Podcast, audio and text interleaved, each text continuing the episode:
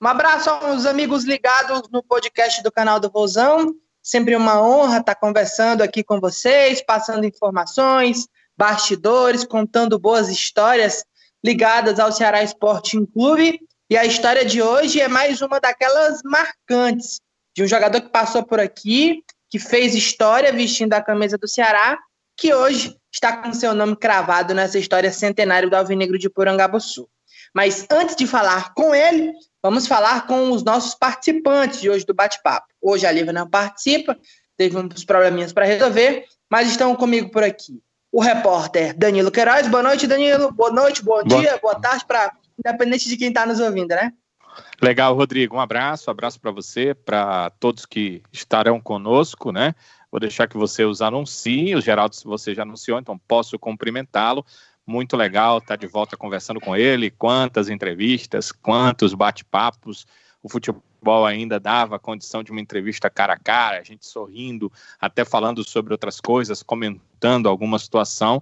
Então uh, é muito legal a gente estar de volta e eu me sinto privilegiado por vocês terem me convidado para conversar com, além de um grande jogador, um cara sensacional que é é, o Geraldo, e vocês vão poder, quem não conhece, acompanhar aqui no nosso podcast. Quem já conhece, vai apenas rememorar aí esse cara sensacional que o Geraldo é. Obrigado, Rodrigo, pelo convite.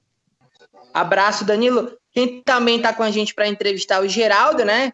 Essa, esse nome importante do nosso futebol é Renato Manso. Boa noite, bom dia, boa tarde. Abraço para você, Renato. Um abraço, Rodrigo. Um abraço também ao Danilo que vai fazer essa, essa trinca aí junto com, com a gente aí para conversar com, com o Geraldo, né? Agradecer mais uma vez o convite, fico feliz né, de poder estar tá sempre, é, sempre sendo lembrado aí por vocês. É, tenho um prazer muito grande de conversar sobre futebol, sobre os, assim, os bastidores, sobre ah, os momentos marcantes.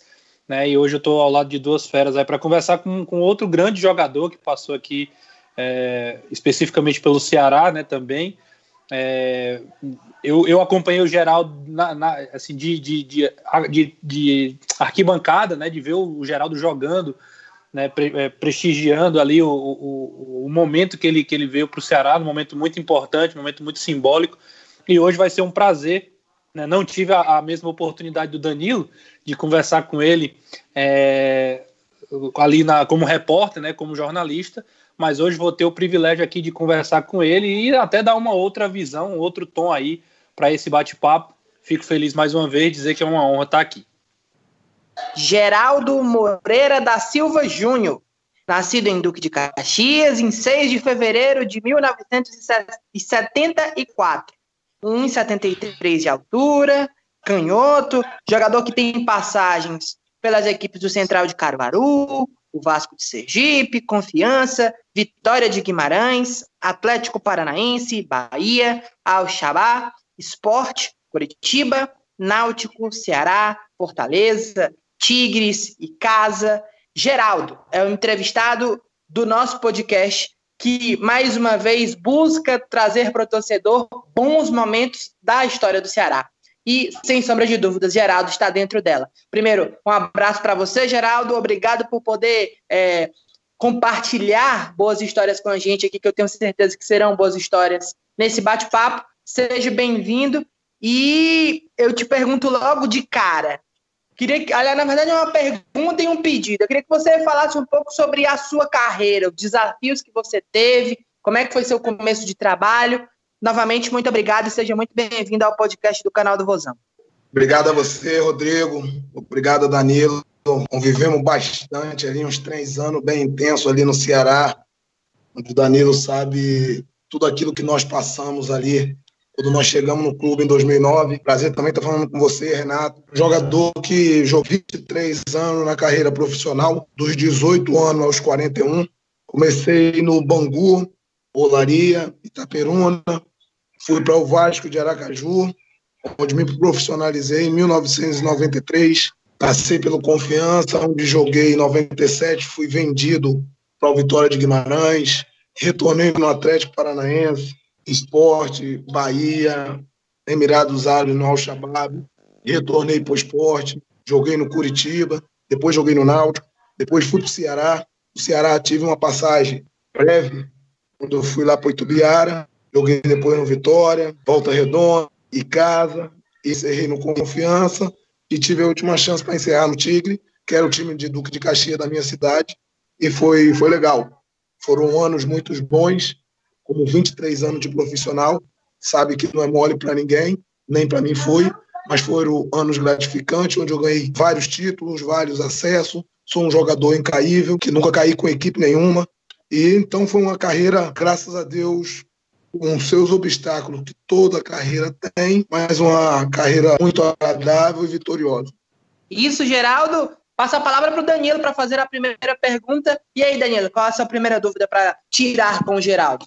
Olha, o Geraldo é um cara que é, a gente dos três anos de convivência, mas você às vezes convive, convive, três anos ou mais com jogadores e não tem muito ideia de personagem, de personalidade do atleta, mas no caso dele é diferente, porque além dele ser um dos jogadores mais importantes daquele grupo na sua passagem no Ceará, ele também era uma liderança do grupo. Então, nos momentos mais difíceis, era, era, era o Geraldo quem aparecia para conversar. Então, você é, entendia um pouco do Geraldo feliz com as conquistas e entendia um pouco do Geraldo que não estava uh, feliz, que estava triste, que estava uh, pensando em, em, em passar por aquele momento, para um momento melhor na hora de momentos difíceis que ele passou.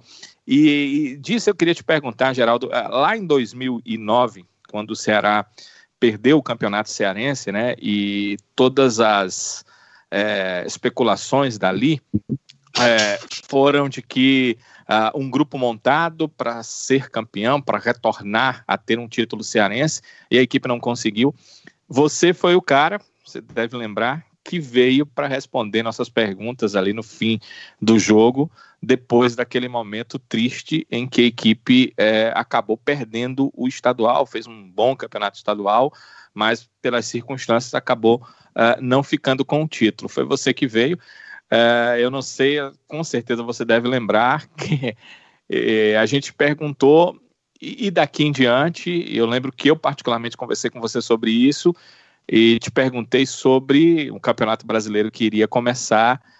E, e aí, o que fazer depois desse momento difícil que a equipe perde um estadual? E você falou que, uh, que coisas boas viessem no Campeonato Brasileiro, que vocês iam trabalhar, que aquilo ia servir de força para que vocês trabalhassem. É claro que era um, um geral desconfortável, você não, obviamente não pode ficar confortável no momento de derrota e como aconteceu, para o Fortaleza, que é, tem essa rivalidade no futebol cearense. Então, você falou daquele 2009. E é, foi exatamente o 2009 onde o Ceará entrou. E aí, uh, os sites, as revistas, que ainda havia muita força na época, os jornais faziam aquela avaliação do início do brasileiro, Série B, e colocavam, claro, o campeão Fortaleza como um time que iria brigar pelo acesso. E o Ceará uh, que perdeu o título, um time que queria brigar contra o descenso. Foi exatamente o contrário que aconteceu. Né? O Ceará conseguiu acesso, o Fortaleza veio a cair para a Série C do Campeonato Brasileiro. Eu queria uh, te perguntar se você lembra daquele momento e se aquele momento, ou seja, a perda do título estadual de 2009, teve alguma importância para a ótima Série A de brasileiro que vocês fizeram, chegando à conquista do acesso, o Ceará de novo ali naquele momento na Série A do brasileiro? Danilo, é uma pergunta interessante, né, cara? Que você sabe o momento da derrota é um momento muito difícil. Mas quando você tem uma liderança, é nesse momento que você tem que ir lá e botar a cara pelo grupo. Não adiantava botar naquele momento qualquer outro jogador, e eu já era o capitão do time. Quando eu cheguei, o capitão era o Adilson ou o Sérgio Alves, e o Zé Teodoro, com três a quatro rodadas, conversou comigo e queria que eu fosse o capitão, que já tinham falado para ele da minha liderança, e ele também estava gostando dos meus treinamentos, vendo que eu era um cara muito aplicado, e eu falei, tudo bem, eu sou um cara que eu brigo muito pelo grupo, gosto de objetivos que são títulos, o Ceará depois só tinha a Série B para disputar. Nós tínhamos que lutar pelo acesso. E naquele momento de tristeza ali, quando recebi as perguntas e algumas críticas, o presidente também foi muito homem, onde ele bancou o Zé Teodoro para iniciar a Série B e o Zé Teodoro saiu porque recebeu a proposta do Juventude. Foi quando o presidente me deu uma carta branca a levar alguns nomes. E nesse nome eu tinha o do PC, que nós já vínhamos conversando, ele queria me levar para Itubiara, aí depois rolou o negócio do Atlético Goianiense, e eu falei, ó, chegou a oportunidade da gente trabalhar junto. O Ceará está sem treinador. Aí foi aquele rodeio todo entre eu, PC, Evandro Leitão e o Sérgio Costa para se contratar o PC. O PC veio, nos ajudou muito, muito, muito mesmo. O grupo estava ainda cabisbaixo, porque você perdeu um título, ainda mais para o seu rival, dói. Você tem uma Série B onde você falou tudo. Como nós tínhamos perdido o estadual, nas revistas, na boca do povo, era um time que ia lutar para não cair. E os nossos primeiros sete jogos foi isso. Eu me, me lembro que nós fomos ganhar na sétima rodada, onde saímos da lanterna e fizemos aquela campanha de um time que se classificou, faltando ainda uma rodada para terminar a competição mas foi um brilho muito forte. A galera pegou firme no treinamento, cuidado, fazendo tudo para que a gente pudesse virar aquele ano. E a torcida do Ceará ela fez os nossos jogos em casa, sempre lotando o Castelão, e nos jogos fora, sempre indo também para nos ajudar. E a nossa equipe fez o dever de casa, ganhando nossos jogos em casa, e fora nós beliscávamos um empate ou também trazia ponto de vitória. Tanto que a equipe se eu não me engano, estava uns três anos que não ganhava jogos fora e ganhamos do Brasiliense num gol que eu bati o pênalti, o goleiro defendeu e eu fiz o gol. E dali a gente falou, agora como tem que ganhar jogos fora para se buscar a classificação. Então, naquelas perguntas ali, a dor total no coração do que nós vamos fazer, o grupo se fechou, vamos trabalhar mais, se dedicar mais para conseguir esse objetivo. E graças a Deus, foi um ano esplêndido, onde eu fui o artilheiro da equipe com 14 gols. Fui o jogador em 2009, 38 jogos, eu joguei 37. Em 2010, o Conca bateu meu recorde pelo Fluminense, onde ele jogou os 38 jogos. Senão, eu ainda tava, estaria com esse recorde. Geraldo, é, o, o Danilo falou nesse ponto importante, você entrou dentro disso, e até antes da pergunta do Renato, uma dúvida que eu tenho. Como é que foi essa, essa situação de negócio? Você explicitou aqui para a gente que era uma coisa que se tinha ciência nos bastidores. Eu ainda não trabalhava com, com imprensa, não, não fazia parte da imprensa, mas se tinha nos bastidores uma, uma, um burburinho que você foi peça primordial para a chegada do PC Guzmão. E você meio que abriu, que externou que foi mais ou menos por aí. Como é que foi todo esse processo de negociação é, você ajudando, intermediando. Você era o cara que é, levava a mensagem do Evandro para ele e dele para o Evandro. Era, foi mais ou menos isso. O que é que você lembra? O que é que você tem de recordação desse momento da vinda do PC? Cara, eu, eu via que era um, um momento de mudança. E o Ceará precisava também trazer um nome forte do cenário brasileiro. Cara já tinha trabalhado em Flamengo, Cruzeiro, trabalhado em seleção, Vasco, tudo. E ele me ligou e eu passei para ele que Evandro Leitão estava cumprindo direitinho com o seu orçamento, o pagamento estava em dia, tudo direitinho. Era um clube que precisava o quê? De mais um cara de nome para a gente daí conseguir andar com o Ceará e depois que o Ceará andasse, nós mudarmos a estrutura do Ceará. E hoje é bonito quando você vai no Ceará e vê a estrutura que o clube tem. Eu me engano quando eu fui aí que eu estava de auxiliar ainda do Confiança, fiz uma visita ao Robson e levei o presidente do Confiança, onde vários jogadores aqui do Confiança, sempre que saíram daqui deram certo aí. É o caso de Valdo antigamente, Rocha, aí depois foi Michel, Geraldo, Everson Goleiro, Valdo, Wallace Pernambucano, Richarlison, então, é, essas coisas que acontecem aqui do confiança, mandar jogadores que vai para o Ceará e dá certo. E levei eles para conhecer o clube depois disso tudo. Hoje a estrutura do Ceará é outra. É um clube de Série A, é um clube grande. E naquele momento o Ceará precisava fazer algo para entrar nesse know-how de que ia brigar para subir. E o Evandro Leitão, muito correto no que ele podia, que não queria dar uma passada a mais em termos de salário, por PC ser um salário no momento com o Ceará alto, Aí o Sérgio Costa me ajudou também, porque era o financeiro dele. E aí nós começamos a conversar. Eu, Evandro, Sérgio Costa. Me lembro que na quarta-feira o Flamengo tinha jogado Copa do Brasil contra o Internacional e foi até eliminado com o gol do André. E acabou o jogo e a gente ainda naquela resenha, aí na quinta bateu o martelo, no sábado nós jogamos contra o Bahia, o PC já se apresentou, quem botou o time em campo foi o professor Raimundo, que era da base, mas o PC já foi lá, se apresentou, conversou comigo, vamos acertar isso, perdemos de 1 a 0 para o Bahia e nós vamos mudar essa história. Porque era um time de guerreiro. Aquele time de 2009, o Michel fez o grupo Guerreiros de 2009, que estamos tentando ver se consegue fazer até o, o jogo esse ano, dos 10 anos do acesso de 2009, sendo que já passou um. A gente vai fazer de tudo aí para ver se a galera do Ceará também chega junto para nos ajudar, para se reencontrar com aquele grupo, porque foi um grupo, um grupo que marcou muito na história pela vontade, pelo empenho, um grupo que a gente dividia tudo numa boa, não tinha olho grande de nada, um grupo que trabalhava muito. Se tivesse que se concentrar três, quatro dias, se concentrava numa boa, porque nós queríamos o objetivo. E eu falava, a gente tem que ganhar alguma coisa esse ano. Já perdemos estadual, já saímos da Copa do Brasil. Só temos a chance de subir esse time. Depois de 17 anos, deu no que deu. Né? Nós subimos o Ceará e foi uma festa muito linda quando nós chegamos de viagem de Campinas. Eu tinha sido campeão no Atlético Paranaense Chegamos de noite, não vi a festa toda, mas esse acesso aí foi, foi emocionante. E aí, Renato Massa, com você?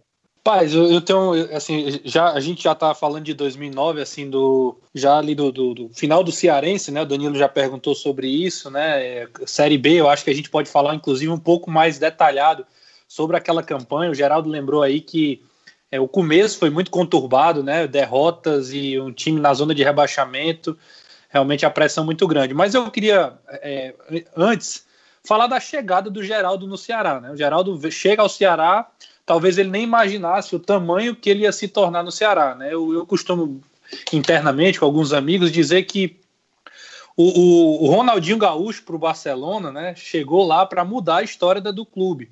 Né, mudar de patamar a equipe, exatamente pela postura, pelo nível técnico, pelos títulos que viriam em sequência e tudo mais. E eu, fazendo uma analogia, eu, eu vejo o Geraldo assim para o Ceará. Né? O Ceará passava por um momento de reformulação, mas chega 2009, era um ano de muita expectativa e, e, também precisava de um símbolo. O Ceará tinha o Sérgio Alves e tudo mais, mas precisava de um símbolo também, de algum jogador que viesse com uma grife, assim, de, de ter passado, de ter boas passagens. E em 2008, o Geraldo vem do Náutico, né? O Náutico na Série A, o Náutico fazendo boas campanhas, fazendo bons jogos. O Geraldo lá, lá em Recife sendo muito respeitado tanto pela torcida do esporte quanto pelo Náutico, uma boa Série A.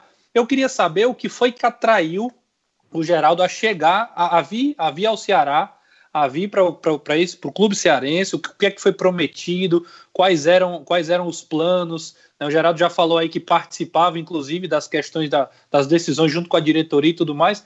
O que é que foi prometido para o Geraldo via ao Ceará? Né? Qual foi, qual foi, o que é que te chamou a atenção naquele momento de um clube que estava num processo de reformulação e o que é que seria vantajoso para você naquele momento, Geraldo? Bom, pergunta interessante, Renato. No Náutico, no esporte, graças a Deus, como você falou, um respeito muito grande, e tinha terminado meu contrato.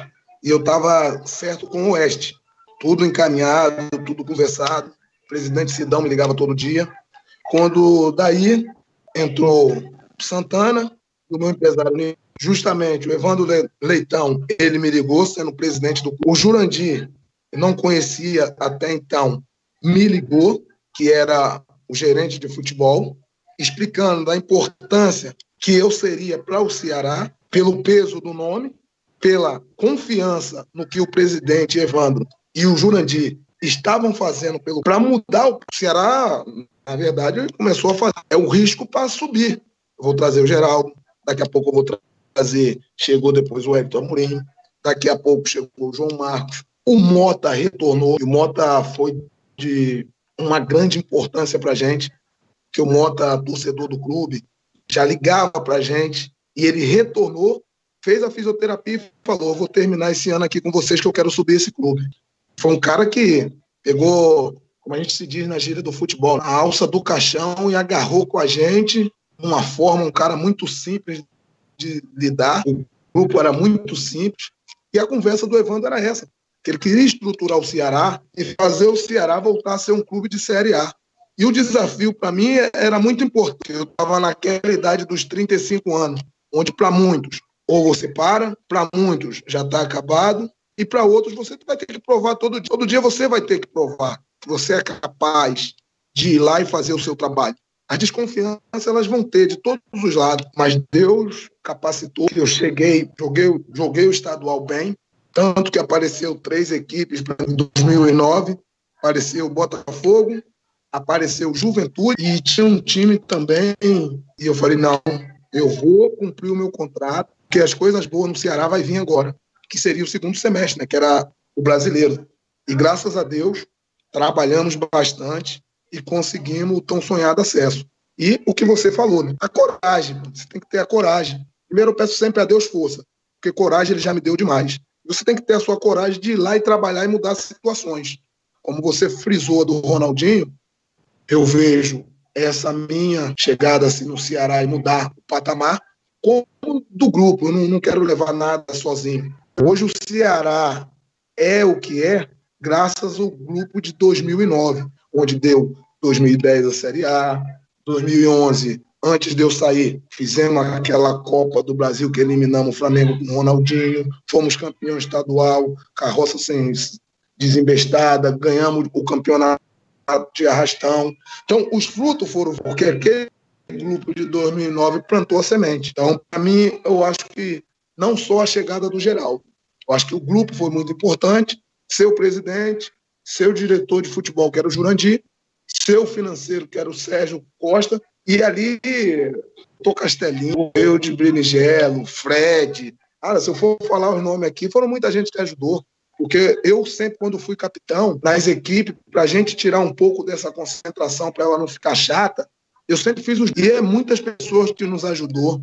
Chegou um tempo que a gente ia lá no centro, aí nego dava um liquidificador, outro, não, vou dar uma televisão. Então, foi muita gente que pegou firme com a gente, pelo objetivo de ver o Ceará.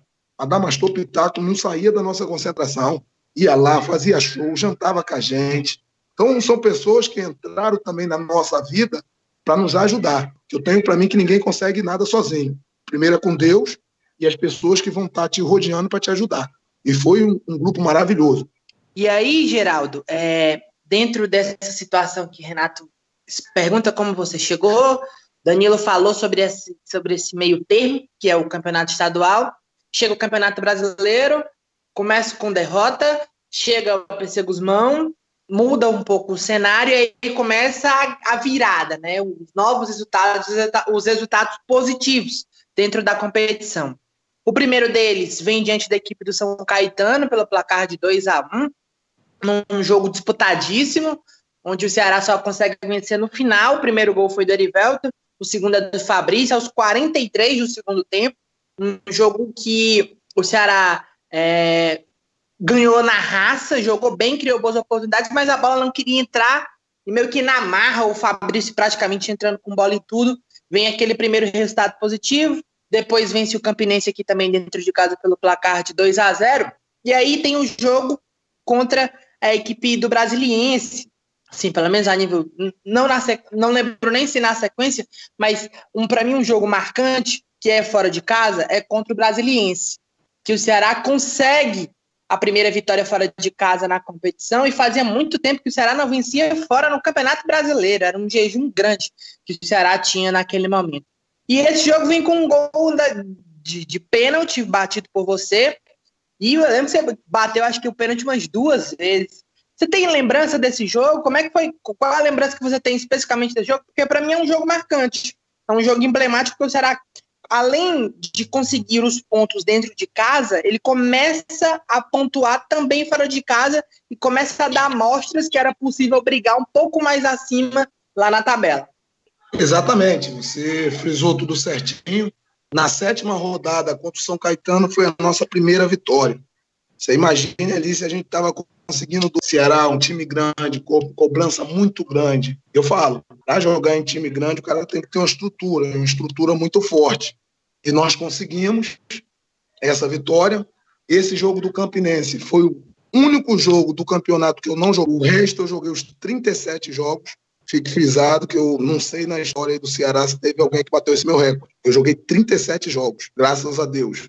e vem um jogo do Brasiliense, onde eu bato o pênalti, o goleiro defende e ele tinha se adiantado, ela sobra para mim, eu faço, o bandeirinha corre para o meio, uma felicidade imensa, porque dali saiu a nossa primeira vitória. Fora de casa, eu acho que o Ceará tinha dois ou três anos que não ganhava fora de casa na Série B. Nós tiramos um peso também das costas. E daí começou os resultados positivos. Ganhando fora, ganhando, ganhando dentro. E a gente aumentando que as vitórias, ela vai aumentando a sua confiança. Não adianta. O cara fala, ah, estou muito confiante, você está 10 jogos que não ganha. Você começa uma vitória, um empate e não perder. E o grupo se fechou de um jeito que o PC fez o esquema com três zagueiros, a gente liberava muito boiadeiro, que era muito apoiador, Vidal segurava um pouco mais. Tinha o trio de ferro, que eu brinco com eles até hoje. O trio de ferro só se deu bem comigo. O único meia que jogou com trio de ferro foi eu. Trouxeram um monte de jogador o único que jogava era eu no trio de ferro. Eu brinco com eles até hoje. Heleno, João Marco e Michel.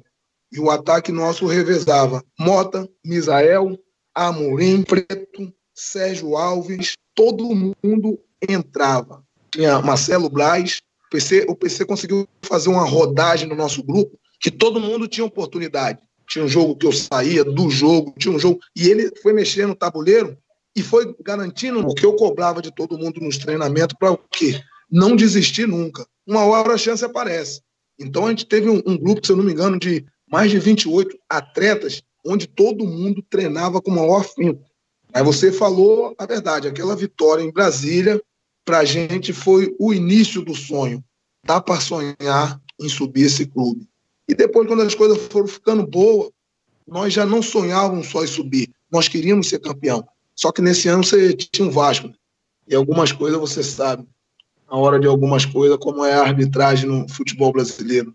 Olha, Geraldo, 2009 foi um ano muito, muito importante para o Ceará, esse acesso de 2009. Eu tenho certeza que a gente vai voltar a falar deles, as perguntas dos meninos vão, vão vir falar deles, mas conversando com você, eu tenho uma, uma outra dúvida, porque 2009 o Ceará subiu, 2010 ele esteve na Série A, em 2011 ele também é, conseguiu se manter, esteve na Série A, foi, foi em 2011 que a equipe acabou caindo, né, voltando para a Série B do Brasileiro. Uh, acho até que foi um estágio, né, que vivo assim a história do Ceará de, de pertinho, notadamente desde 95, como repórter percebo os degraus que o Ceará subiu, como foi importante essa passagem na Série A, como foi importante a valorização enquanto clube e também a questão financeira, porque você está numa Série A, uh, os dividendos que você tem com isso, uh, de patrocínio, e eu estou falando de dinheiro mesmo, porque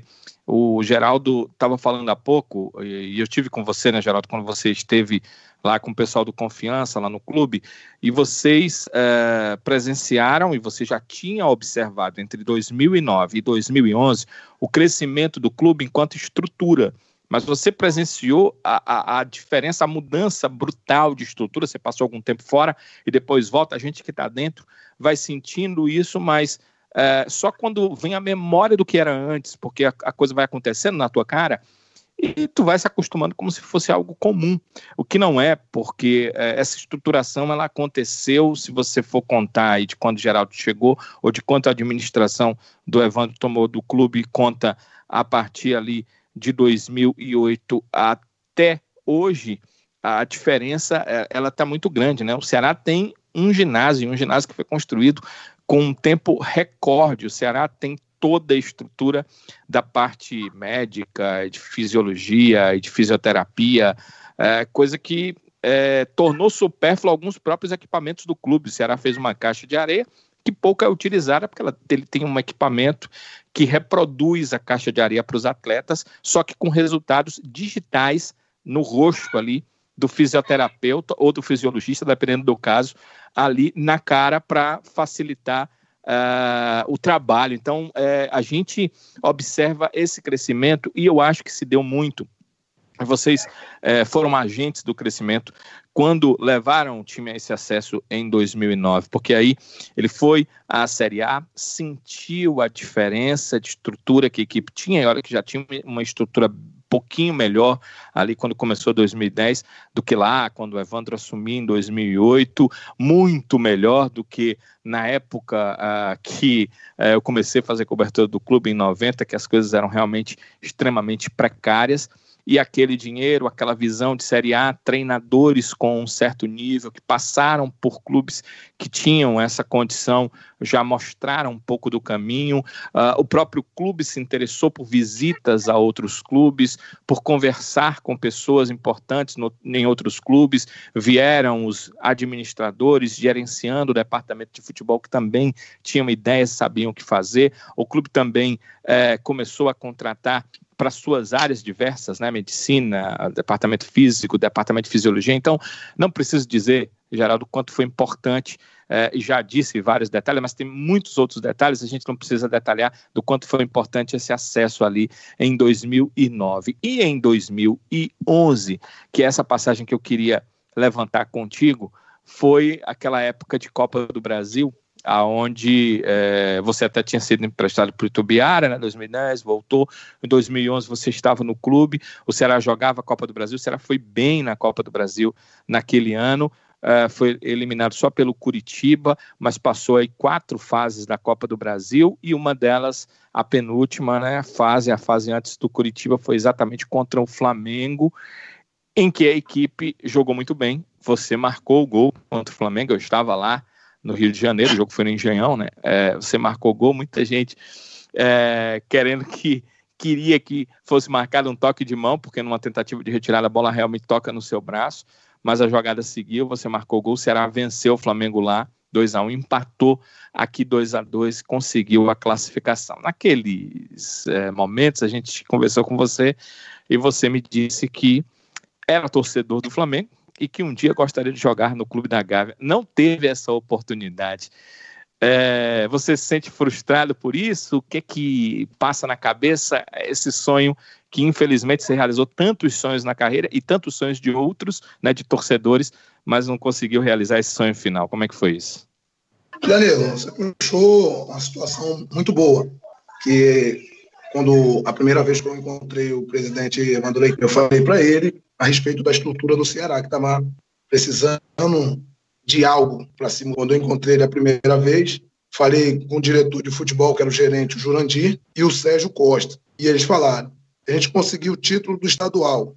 Se a gente conseguir o tão sonhado acesso, as coisas melhoram. E aí a gente conversava o que poderia ser feito no clube. Que ele poderia fazer uma concentração, ele evitaria estar gastando em hotel, ele fazer a sua cozinha, onde conseguiu fazer que os jogadores, quando tivesse dois turnos, treinasse, almoçava no clube e já ficava preparado para treinar. Ele conseguiu fazer isso já em 2010. Então, eu estava com a cabeça aberta para fazer as melhoras. O PC também tinha algumas ideias e as ideias que nós fomos passando de clubes que a gente foi trabalhando. De repente, você não tem como fazer uma toca da raposa, uma casa do galo, como é em Minas. Hoje o Flamengo conseguiu fazer o ninho do urubu. Mas demorou bastante para conseguir isso. Mas, basicamente, o Ceará, como você frisou, quando eu cheguei agora em 2019, que eu fiz aquela visita, mudou da água para o vinho. Você vê uma nova estrutura, você vê logo uma nova cara, você vê que os caras investiram no clube. E isso é muito bom, porque isso daí não vai acabar. Mandar um abraço para o seu Anacleto, mandar um abraço para o seu Júlio Roupeiro e para dona Helena, nossa lavadeira aí. Ela se lembra muito da gente, a gente ama ela de coração grupo, a gente fala sempre deles. E sobre o sonho, em 2002, quando eu joguei no Bahia, era eu, eu fui até para o lugar de Sérgio, eu estava no esporte. Era Daniel Alves, Emerson Goleiro, Rob Gol, Nonato, Bebetinho, Ramalho. E graças a Deus eu cheguei e me encaixei nesse time. O treinador foi o Candinho. E o Candinho ia me levar para o Palmeiras. Quando acabou o brasileiro, queria pegar o Palmeiras, que o Palmeiras tinha caído da segunda divisão. Ele tinha acertado tudo até como empresário. Quando pintou a oportunidade, clubes como Vasco, Atlético Mineiro, Flamengo, Fluminense, mas pintou a oportunidade de eu ir para os Emirados Árabes, que era para o Al-Shabaab.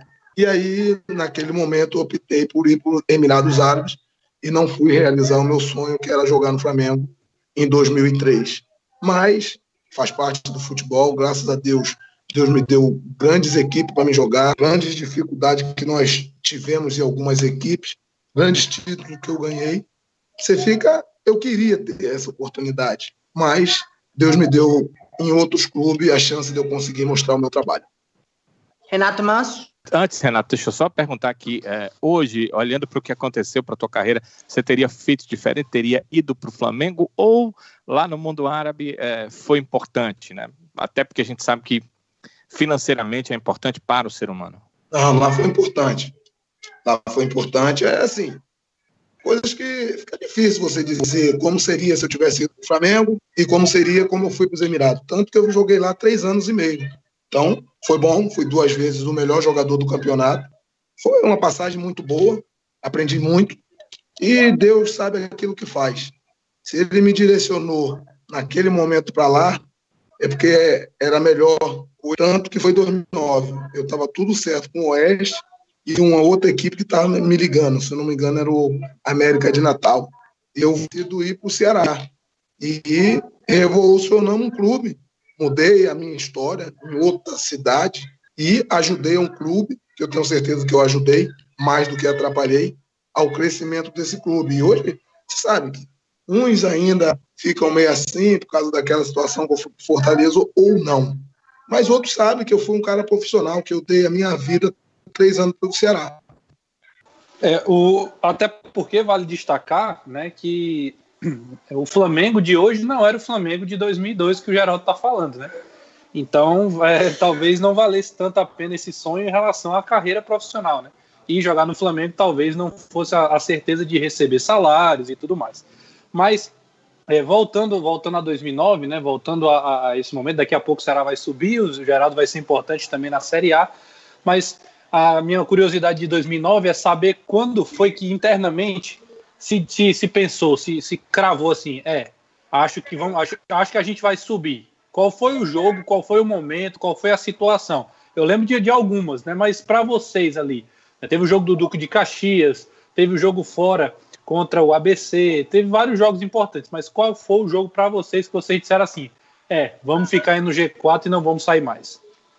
Quando nós conseguimos entrar no G4, aquilo ali foi muito importante. Nós ganhamos o jogo de tarde, entramos no G4. Se eu não me engano, o Atlético Goianiense jogou à noite, ganhou o jogo deles e nos botou para quinta, quinta colocação. Me lembro que na reapresentação, PC conversou com a gente, chamou todo mundo. Aí eu falei, depois que o PC acabou, eu pedi a palavra e saímos de perto do PC, que o meu papo era mais entre nós atletas. Separamos de todo mundo, eu falei, galera, o mel que a gente sentiu de ter entrado naquela tarde, ele tem que valer muito mais, porque agora nós temos que manter, ficar aqui, quinto, quarto, terceiro, segundo ou primeiro, até a reta final agora. Agora o sangue tem que ser esse, porque depois o, o, os grupos que vai subir começam a se distanciar, aí não vai ter chance. E quando nós encostamos ali de vez, nós entramos, eu não me lembro esse jogo, se foi em casa ou fora. Sei que quando nós se reapresentamos, o grupo se fechou e falou: meu irmão, nós vamos subir. E aí, Geraldo, ninguém, vocês vencem o Atlético. Vocês vencem o Atlético Ganiense em casa, por 1x0, gol do Misael. Exato. Eu não sei se outro time ganhou e nos tirou da, daquela quarta colocação. Tava, tava todo mundo muito perto ali naquele momento, mas assim, de entrar no G4, o momento que o time entra mesmo, é nesse jogo gol do Misael de bico, né? O estádio estava lotado, mais de quase, quase 40 mil pessoas, ele dá aquele biquinho maroto, um bate, rebate, a bola sobe, ele dá um bicudo e a bola entra, e é aquele momento importante para a equipe do Ceará. Nesse, nesse jogo aí, foi uma das maiores broncas que eu dei no Misael, depois do jogo. Que ele teve uma situação que ele podia rolar para o Elton Amorim fazer o 2 a 0 e ele não rolou. E depois os caras deram um sufoco na gente, quase a gente toma um empate. E o PC não se meteu em nada, falou, não, ele que comanda o grupo, tá falado, ele é o capitão. Tem que se lavar a roupa suja na hora certa. Aí lavamos ali, o Misael, um menino muito bom, entendeu a situação e aí a gente, cada vez mais o grupo se tornava mais forte. Porque qualquer coisinha que ia se resolver, a gente resolvia na, na certa hora, e aí o grupo foi se fortalecendo, começou a todo mundo acreditar no e a torcida do Ceará ela fez a diferença. Quando ela começou a lotar mesmo os jogos, acreditando no nosso objetivo. Me lembro o jogo do Bahia que deu aquela invasão preta e branca, meu irmão. Me arrepia até hoje. Eu fiz um gol de pênalti, Mota fez um gol numa jogada rolando e o jogador deles que fez o gol Funade. Aquela invasão ali, eu falei, galera, ninguém segura mais a gente. É Deus, humildade, trabalho e vamos subir. O jogo do Bahia, nós ganhamos de 2 a 1 um. Se eu não me engano, acho que foi a terceira rodada do segundo turno. Exatamente, é exatamente esse jogo, essa terceira rodada. Jogo com um grande público, foi um sábado à tarde, um jogaço, bem movimentado, que será jogou bem pra caramba. E aí tem esse jogo emblemático mesmo. E, e, é legal, Geraldo, porque a gente já entrevistou aqui Michel, e ele tem, tem uma lembra algumas lembranças bacanas em relação a esse ano a lembrança dele de grande jogo assim foi um, gol, um jogo que ele fez um gol contra a equipe da Portuguesa. Ele pegou um, uma bola de fora da área, mandou um chutaço, estava chovendo, e o gol foi muito bonito. Ele teve essa lembrança desse gol.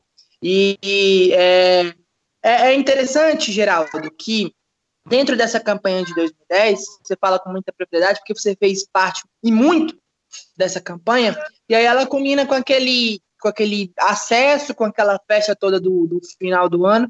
Você já tinha visto alguma coisa parecida com aquilo que aconteceu no final do ano de 2009, lá no Pinto Martins? Ah, já, né? A gente é, vive em outros clubes, situações. Só que cada uma situação tem um jeito. O torcedor do Ceará estava esperando por isso há 17 anos. Um grupo que, se você falar totalmente que era aquele grupo formado para o acesso, não. A gente foi se encaixando na competição, fomos tomando uma identidade na competição, fomos acreditando nos nossos sonhos na competição. E você vê aquilo se tornar realidade. Eu vou cruzar uma bola, o cara faz um bate, faz um gol contra. Aí daqui a pouco cara acerta uma, uma pedrada, um a um. Aí daqui a pouco o Fabrício vai lá e faz o 2 a 1 um. Eu falei, acabou mesmo. Agora ninguém tira, não. Deus, Deus premiou. Pô, e a festa lá foi muito linda. E quando nós chegamos no Ceará, de tardezinha, é doido, aquele aeroporto lotado, a carreata lotada, ser uma coisa assim de outro mundo. Só quem viveu aquilo ali sabe como que foi. Ela foi muito especial. Cada momento tem as suas especialidades. Aquela de 2009, ela foi muito especial para todos. E eu cheguei no aeroporto, tenho... Geraldo, era por volta do meio-dia e, e já estava lotado o aeroporto. Eu tive dificuldade de sair. Vocês chegaram no final da tarde. Eu pensei, meu Deus, o que é que vai ser isso aqui mais tarde? Depois eu vi como é que tinha sido. É, você disse que já sentiu, já viu, mas a gente acompanha as festas nos outros lugares. Eu vou dizer que eu nunca vi nada parecido com aquilo as imagens aéreas feitas, porque uh, eu estava estático, né? Então você não, não tem ideia de tudo.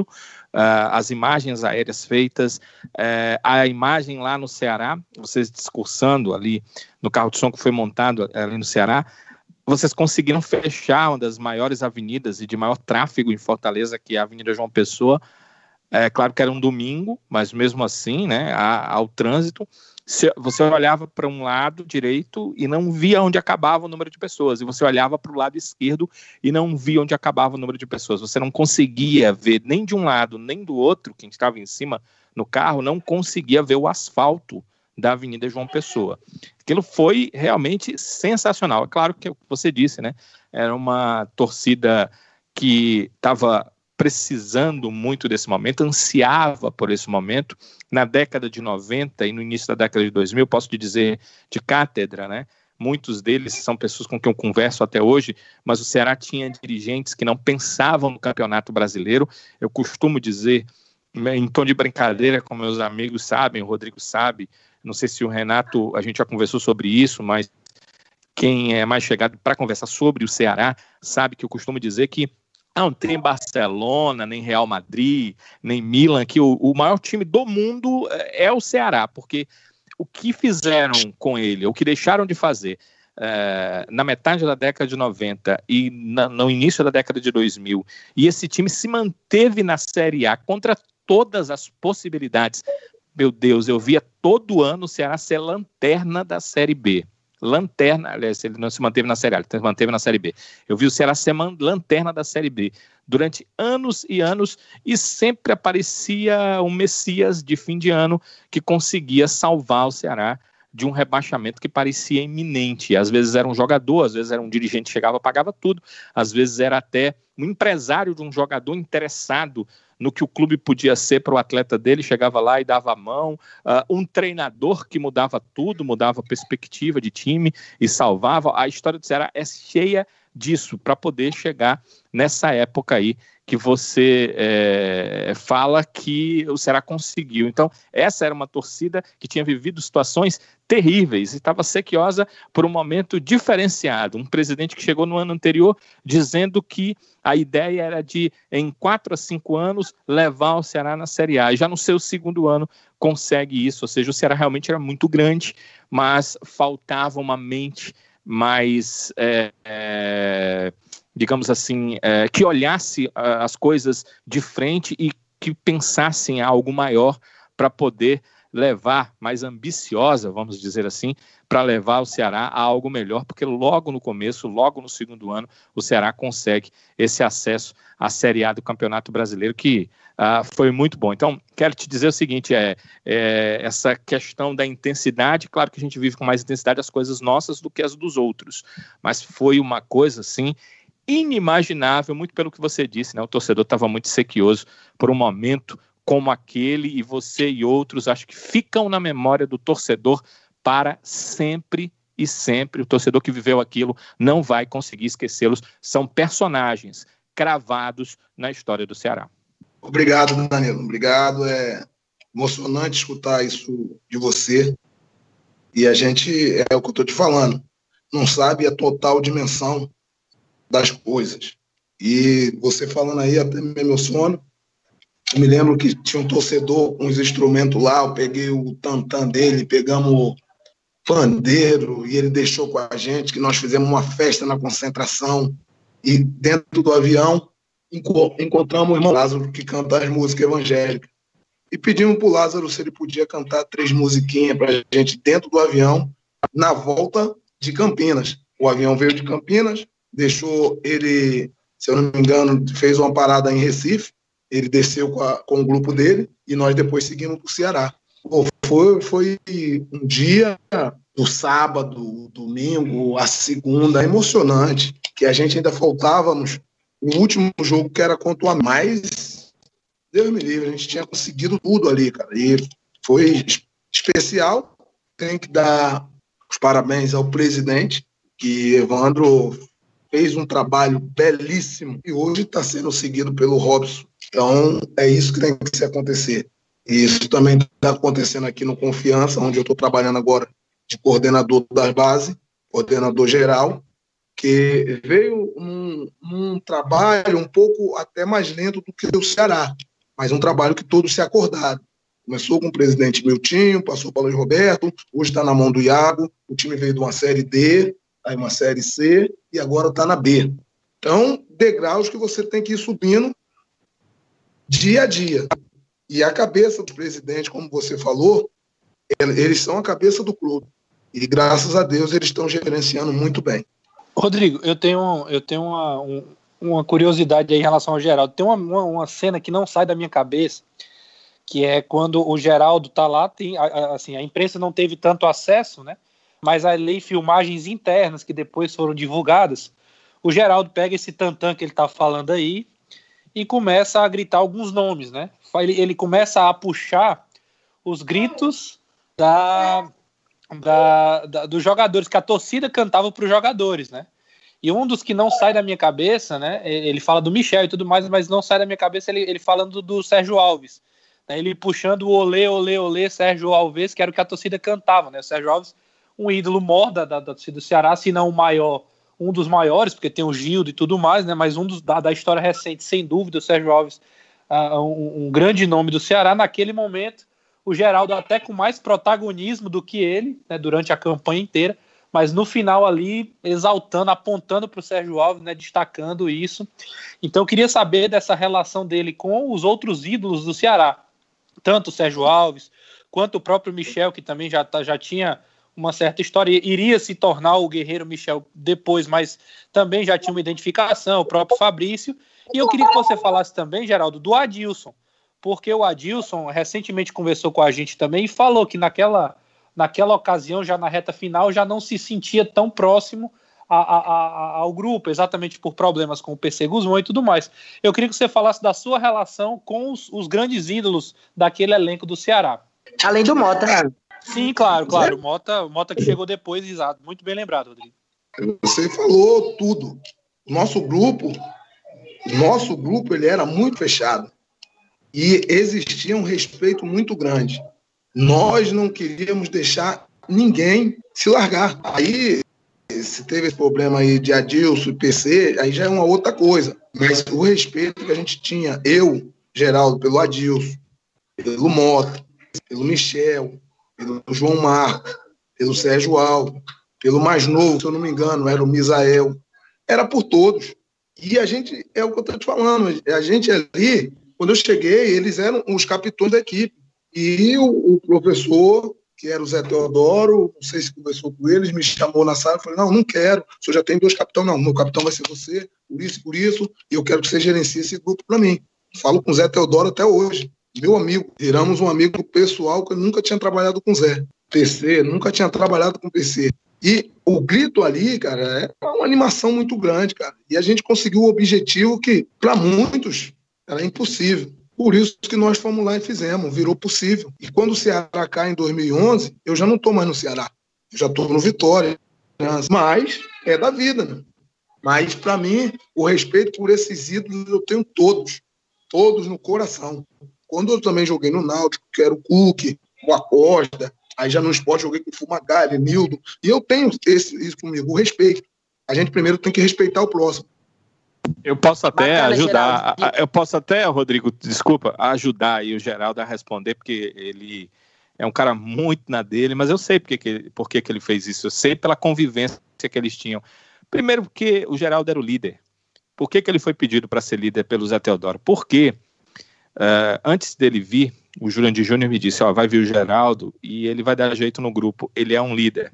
A gente está contratando o atleta de futebol, porque ele vai fazer muita diferença, o Geraldo fez gols importantíssimos pelo Ceará, nos três anos que passou lá, mas também porque ele é uma referência, ele é um líder, ele tem a humildade, e é essa humildade que não te deixa dizer exatamente o que é que realmente você fez naquele momento. O que fez naquele momento foi é, levantar o moral de cada um daqueles jogadores, de pegar a, a questão do acesso, que foi mais importante, muito mais importante do que o título estadual daquele ano que foi perdido, e dividir um fragmento, um pedacinho para cada um, demonstrando que cada um tinha muito a ver com aquele momento. E era muito interessante, Geraldo, a torcida ter um grito de guerra para quase todos os jogadores, ou pelo menos em cada setor do campo, tinha um ou dois jogadores que tinham um grito de guerra para eles. Então, aquilo que você fez foi uma divisão do potencial geral, que era a conquista daquele título e o que aquele grupo podia fazer. É, eu vi esse vídeo também, é, eu acho que te ouvi brincando com isso, conversando com isso em alguns momentos e entendi.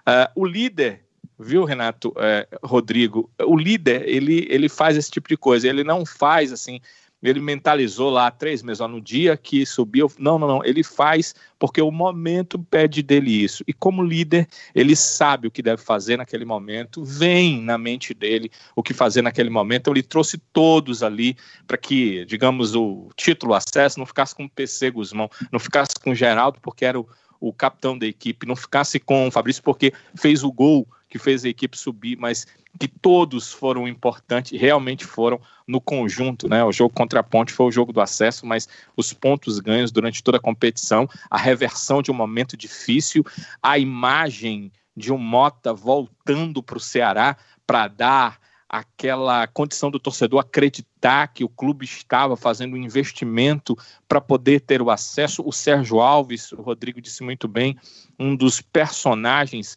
históricos do Ceará, que rivaliza com o Gilto para ser o principal personagem do clube em todos os tempos, estar ali estereotipado, tudo isso teve a sua importância e aí a inteligência de um cara que estava dentro do grupo, porque se é um Jurandir Júnior gritando, era uma coisa, se era um presidente gritando, era outra coisa, se era o técnico gritando esse tipo de coisa, era outra questão, se fosse um torcedor, era outro pensamento, mas não, o líder.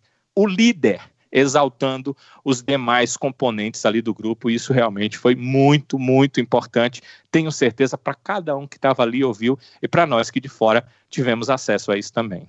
Foi, foi, foi importante e, demais. Danilo, o, o, Geraldo, e assim, engatilhando com a pergunta do, do Renato, qual a importância de. Você era um cara que, como você falou, já tinha 35 anos, era experiente, tinha a vivência do futebol, sabia os trilhos ali, o caminho do acesso. Mas, qual, assim, especificamente, pelo Sérgio, pelo Sérgio já estar tá naquela reta final de carreira, qual foi a importância dele dentro do grupo? A torcedor deve estar pensando assim: ah, Rodrigo, óbvio, não lembra do gol contra a equipe do Brasiliense, não lembra do gol contra a equipe do Bragantino? Lembro sim. Mas eu pergunto a nível de bastidor, a nível de convívio, a nível de grupo, o quanto foi importante o Sérgio Alves em 2009? É, é, é essa diferença que a gente fala de grupo, Rodrigo. O grupo, você tem 28 ou 30 cabeças e você tem que saber gerenciar esse grupo. Muitos pais de família, muitos jovens, e cada um tem um, ideal e um pensamento diferente. E essa é a tal diferença do futebol. Você tem que saber gerenciar isso. E a importância do Sérgio Alves, do, do craque, é você não atrapalhar. É você não atrapalhar. E ele, ele fez isso. Era chamado para jogar, jogava. Era para ir no banco, ia. Treinávamos para caramba. Sérgio Alves, eu falei para ele, Sérgio, não é ainda na hora de você parar, não, cara. Você ainda joga mais dois anos, você treina para caramba. Mas aí cada um tem a sua decisão. E quando você não está jogando, como é a sua conduta? É a mesma coisa, eu sou o capitão da equipe. Enquanto eu estou jogando, está tudo bom, né? Quando eu não estou jogando, não presta, aí eu vou ficar contra o treinador, aí eu vou ficar contra o meu companheiro que está jogando. É aí que eu falo que é a diferença do grupo. O cara tem que ser grupo na vitória, na derrota, ser homem para treinar firme, ser homem para concentração, e na hora que não pode atrapalhar, não pode atrapalhar. O Mário Sérgio chegou em 2010 e falou: meu time de 35 anos para cima só joga um. O Magnata ou o Geraldo. E ele falou para mim, Magnata. Falei, professor, fique à vontade. Eu tenho certeza que eu, o Magnata, quem o senhor tirar não vai ficar com raiva e nem vai atrapalhar em nada. Mas o senhor também pode botar a mão palmatória que nesse time dá para jogar nós dois. O Magnata fez nove gols na Série A para jogar os dois. É só saber como vai usar as peças. Agora, quando ele me deixou de fora, eu não atrapalhei. Aí o cara tem que ser homem, pô. E o Sérgio Alves foi isso, pô. O ídolo maior nosso, no momento, era banco do nosso time e não atrapalhou em nada. Chega o Mó, faz a recuperação e volta. E ídolos que não atrapalharam. Essa é, é a diferença do verdadeiro ídolo do futebol. Você não pode atrapalhar. Quando você atrapalha, você para mim não é um ídolo. Você para mim não é um, um, um capitão. Você tem que ser homem para não atrapalhar o seu grupo. É, é, é, legal ver o Geraldo falando, falando nisso, né? Porque é, mostra aí o tamanho do o tamanho do pensamento é, estratégico que é você comandar uma equipe, né? Ele fala várias vezes aí quase como um gestor do, do grupo, não só como um, um participante, né? Mas como um gestor ali junto com a comissão técnica, né? E fica a lição de que a união das forças faz o objetivo maior ser alcançado, né? Quantos grupos vaidosos o Ceará já teve também, acabou não conseguindo êxito. Danilo? Bem, é, é, eu queria. É, a gente está meio que é, fazendo uma continuação, né? 2009, 2010, e o, o, o Renato está interessado nisso e eu também, saber alguns detalhes bem interessantes. E, mas eu queria sair um pouco dessa e perguntar uma outra questão que efetivamente sempre é perguntada para o profissional do futebol, seja ele atleta ou profissional de outra função, quando ele é, tem uma carreira já é, que deixa a, a, gente poder fazer uma avaliação, e normalmente uma avaliação alta, e é o caso da carreira do Geraldo, por tudo que foi colocado aqui, a sua passagem no Ceará foi importante, é a que a gente cobriu mais de perto, mas a gente tem noção da carreira dele numa, de uma forma geral, ele até falou inclusive a carreira lá no mundo árabe, fora do país, que essa a gente tem bem menos noção por causa da distância, né? Hoje as coisas são mais fáceis por causa da internet, mas é, antigamente ainda eram bem mais, ainda eram bem mais difíceis.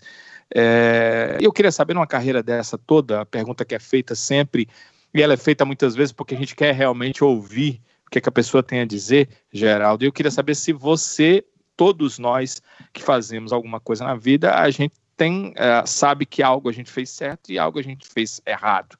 E algo a gente deveria ter feito de outra forma. Você tem arrependimentos? Quais são seus maiores arrependimentos? Você elegeria o maior arrependimento da sua carreira? Isso não vai, claro, tirar o brilho da sua carreira, mas faz parte da vida do ser humano, né? Eu sempre fico com o pé atrás no ser humano que normalmente existe uma frase que diz o seguinte: é, eu não faria. Aliás, a frase é, é o seguinte: é, eu não me arrependo do que eu fiz, eu me arrependo do que eu não fiz. Mas esse também é um tipo de arrependimento, né, Geraldo? Eu te pergunto: uh, houve erros? O que é que você mais se arrepende? Você se arrepende de algumas coisas que fez na carreira?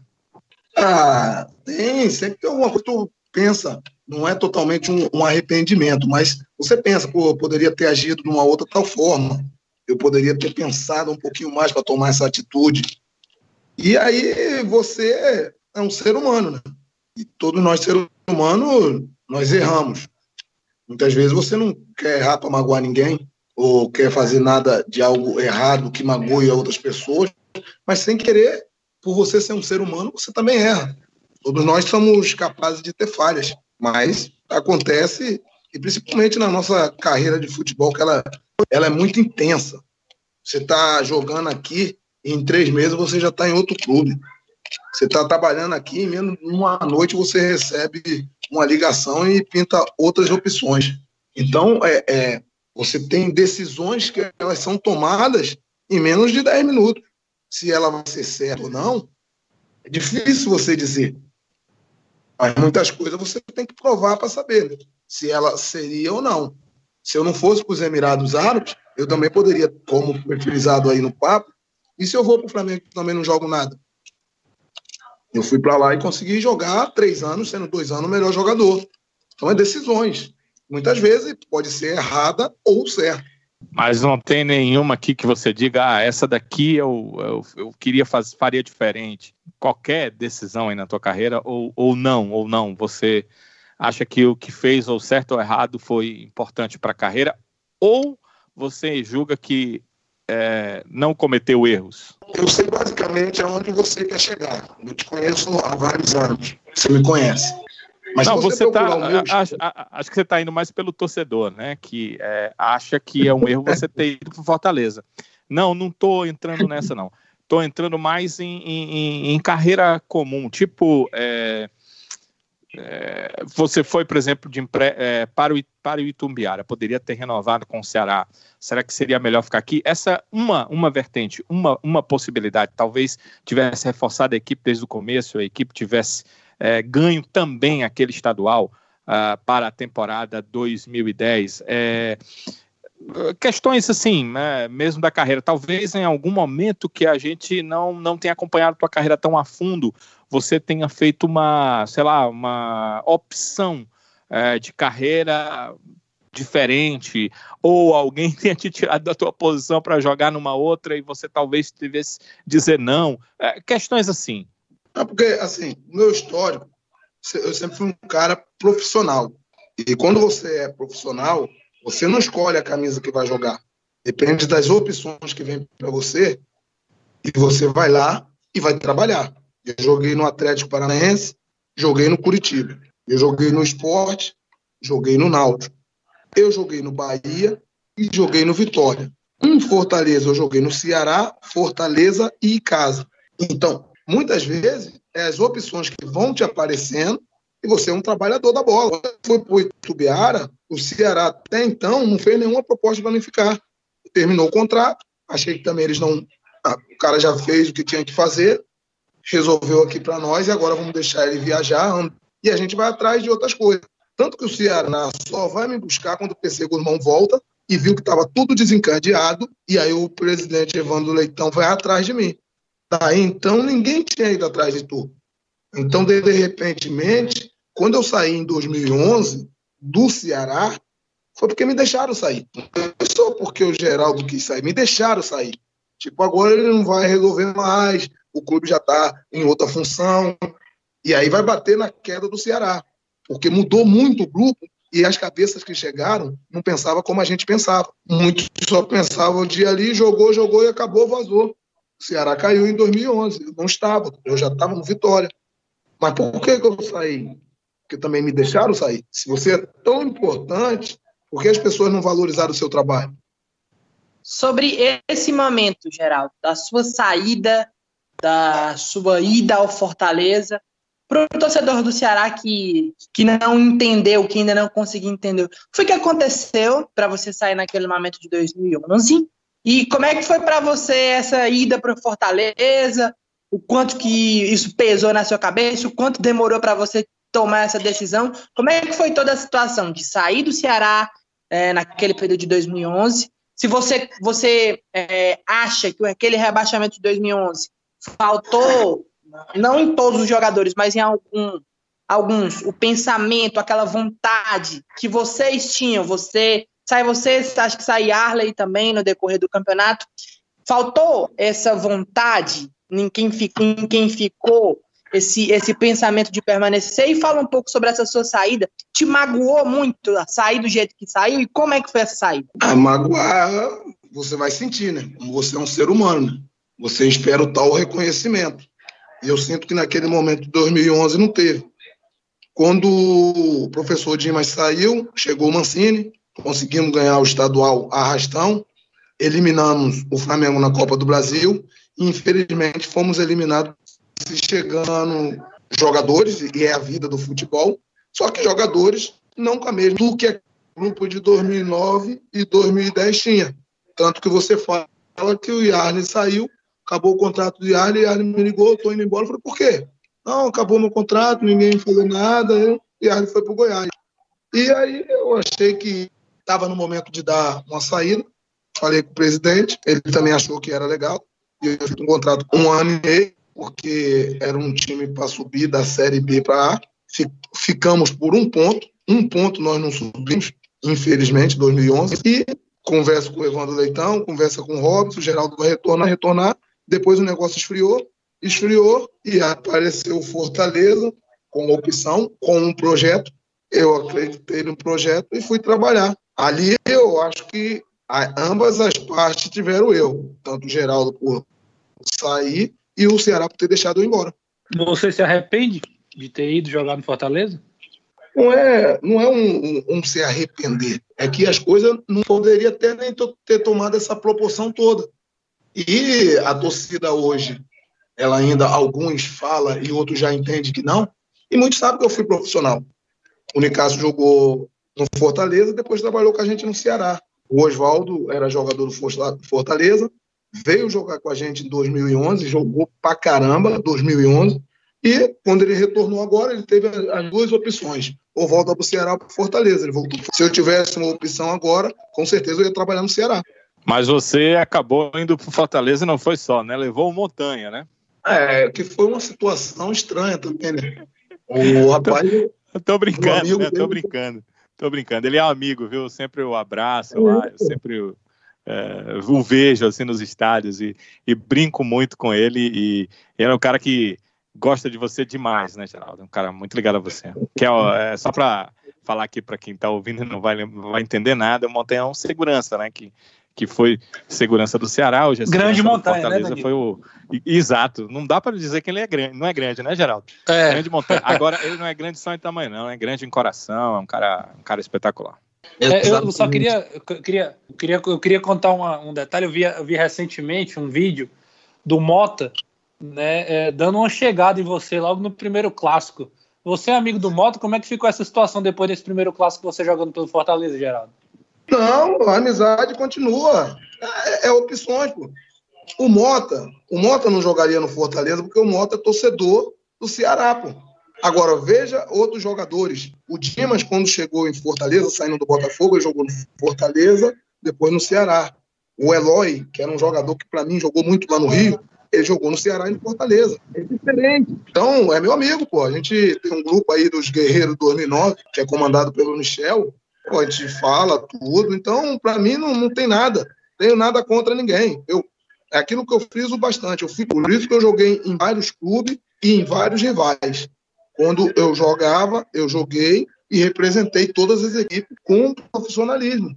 Ô, Geraldo, quando a Lívia e o Rodrigo me falaram uh, que iria ter essa entrevista com você, me chamaram, né? Eu atendi prontamente. Se eu tivesse que fazer outra coisa, eu ia mudar o horário para a gente estar tá junto conversando aqui, porque mais uma oportunidade de estarmos conversando, que são poucas, né? Depois que você deixa de ser atleta profissional. Hoje é pouca, são poucas oportunidades que a gente tem de entrevistar jogadores uh, com acesso a fazer várias perguntas, eles batendo bola, eles ainda em campo. Imagina uh, quando um cara para.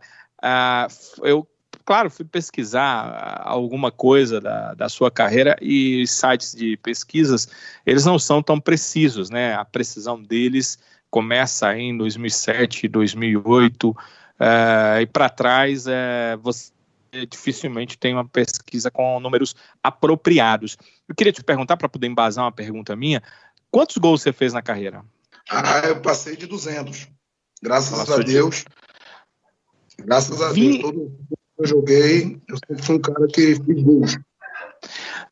No Ceará foram no Ceará pelas pesquisas aqui, pelas informações, são 25 ou você lembra mais? É nessa faixa aí, é nessa faixa aí. Nessa faixa. Isso torna o Ceará é, um dos ou o time mais importante da sua carreira? Ah, um dos, um dos mais importantes. Eu também sou junto muito... com junto com sou muito grato pelo que o Ceará também representa para mim. O Ceará, a divulgação nossa de 2009 a 2011 foi muito grande. Todos os canais de TV, rádios, era eu passava entrevista para muita gente. E quando você chega nos locais ainda, as pessoas falam, porque o geral das tranças do Ceará, o negão era brabo, o negão era brabo. Então, é uma representação muito grande, eu sou muito grato, tenho gratidão. Eu não sou ingrato de dizer que o Ceará não é importante para mim, não foi muito importante na minha carreira e na minha vida. E, Geraldo, é, passa-se isso, né? Você explicou agora as, as, situações em relação a 2011.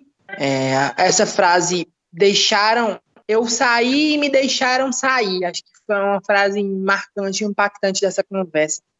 É, e hoje, com as pessoas que, que, que fazem o Ceará, que, que hoje ainda estão no Ceará, naquele período também faziam parte o Evandro, Robson, pessoas que. É, o Robson chegou, acho que chegou um pouco depois, mas como é que é o seu relacionamento com essas pessoas que ainda fazem o Ceará daquele período? É um relacionamento normal? Como é que você falou de uma visita que fez aqui ao Ceará? Lembro até que estava por lá.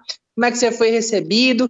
E o torcedor, o que, é que você sente do torcedor do Ceará quando você tem o contato com ele? Como é, como é que é esse contato com o torcedor alvinegro? Ah, eu não tenho nada contra ninguém, não. Não tenho nada contra o Evandro. O Robson, em 2010, já estava meio junto com a gente já, que ele era o vice assim, do Evandro. Não tenho nada também contra ele. Foi uma situação de, como que se diz, é uma transação de jogador, né, cara? Algumas partes ficam sentidas, outras ficam magoadas, as coisas não andam como você está querendo ou como eles também queriam. Fui bem recebido aí agora em 2019, quando levei o presidente do Confiança e o gerente de futebol do Confiança. Mostrei como o clube era, como o clube cresceu. O Robson atendeu eles lá muito bem. Fui na fisioterapia, ver Fernando Henrique, essa galera aí que era do meu tempo, o Valdo que estava aí, jogador daqui, Richarlison. Então, as pessoas, então, da rouparia, Dona Helena, que era lavadeira, Bogão, seu Júlio, Ana Cresce, aí, sabem que eu fui pro clube. Eles sabem que eu fui, de verdade. O torcedor hoje está passando, né? Mas ele ainda tem aquela pulguinha na, por trás da orelha, né? Que acha que, se, que ele foi trocado e tal. Mas não tem nada a ver. Muitos hoje já, nesses grupos que tem, eu estou no Ceará, estou no outro resenha Alvinegros, e eles já, já entendem que, cara, passou, pô, já tem mais de nove anos, agora vamos ver o que o Negão também fez pela gente. Eu, eu acho que eu ajudei mais do que eu atrapalhei. E isso que é o mais importante. Eu sinto que isso dia a dia está passando. E a tendência é que vai melhorar. Quem sabe um dia eu vou trabalhar no Ceará, quem sabe? A vida é assim, cara. E eu posso temer pegar isso também como um aprendizado, né? Pegar um aprendizado. E a gente, na vida, todo dia a gente está aprendendo. Né? Então, quem sabe se um dia eu tiver a oportunidade, tiver a chance, eu não tenho mágoa de ninguém, graças a Deus. Eu sou um cara trabalhador, guerreiro, honesto, gosto de objetivos, gosto de trabalhar e buscar objetivos. Quem sabe se um dia eu tenho oportunidade. Hoje, se eu não me engano, o Clodoaldo trabalha no Fortaleza. Então, quem sabe se um dia eu tenho essa oportunidade. Hoje o Sérgio Alves é treinador do feminino do Ceará. Quem sabe eu, o Michel, o João Alves, o João Marcos está trabalhando no Ceará, o Erivelto, o Ranier, que era nosso terceiro goleiro em 2009. Isso é bom, pô. Você se cercar com profissionais que têm qualidade. E depois, quando você mostrar o seu trabalho, tudo passa, as pessoas vão entender que foi um momento seu. Geraldo, e levando em conta essa possibilidade, você continua trabalhando naquela área que a gente se encontrou, você estava pela confiança, gerência de futebol, você é, tem intenção uh, de ir para áreas de, de, treinador, tem algum pensamento? Hoje, tem alguns jogadores, eu tenho percebido em alguns clubes, que a gente é, vai fazer jogos, acaba visitando, acaba conversando com, com as pessoas que é, estão numa área de auxiliar técnico em que, por terem sido atletas, eles é, são auxiliares em relação ao desempenho, né, em, em relação à avaliação de desempenho e, e, buscando melhorar o desempenho, essa também é uma área que está crescendo para quem é ex-atleta, além da de técnico, a gente já sabe, além dessa gerência de futebol que você resolveu abraçar lá no Confiança, em que áreas hoje você milita aí no, no futebol? Hoje aqui eu estou trabalhando de coordenador geral da base.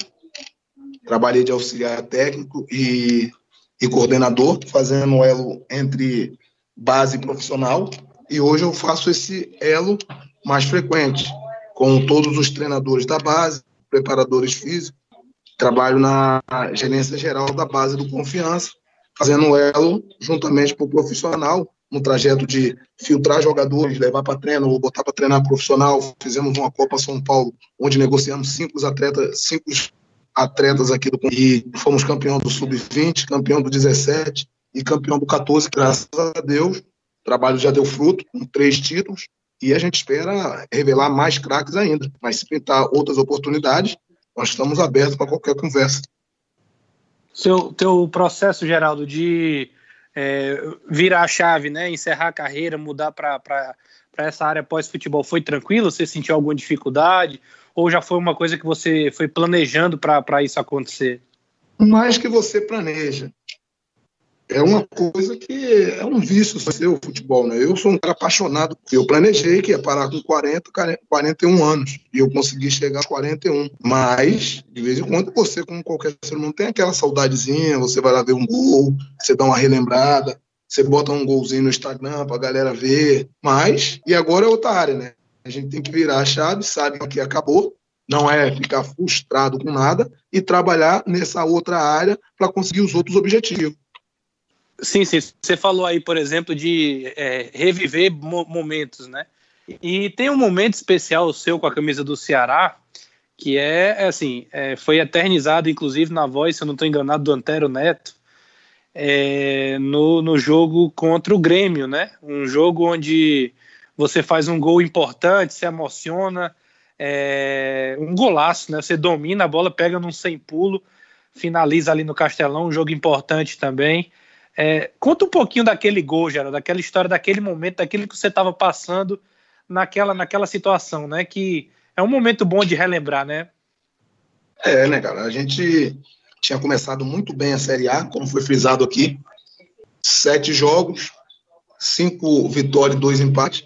Retornamos depois da Copa. O PC Guzmão saiu, chegou o Estevam Soares. Estevam Soares Estevam Soares foi, fez algumas mudanças na equipe. Infelizmente, seis jogos foi demitido, não ganhou nada.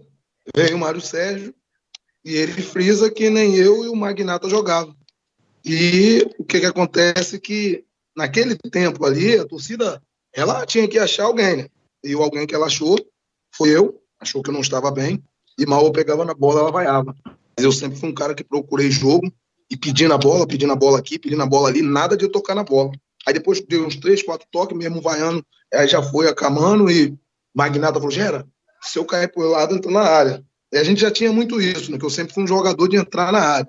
Sempre fui um jogador de pisar na área. E quando eu o Heleno Danilo, que ele faz a jogada, cara, aquele gol ali, ele foi muito emocionante. Foi muito emocionante. Um gol de vitória, um gol de raça, um gol que deu um equilíbrio à equipe que todos os pontos que nós tínhamos feito, aquela gordura estava indo embora, que a gente não ganhava, só empatava e perdia. E ali mudou a história. Né? O torcedor voltou comigo de novo, aí já no outro jogo já gol de novo, e gol de novo. Aí o Mário Sérgio saiu, Dimas, Dimas pegou a equipe, já me botou com a faixa de capitão, ganhamos do Santos com o Neymar e tudo, 2 a 1 um no Castelão, fazendo gol.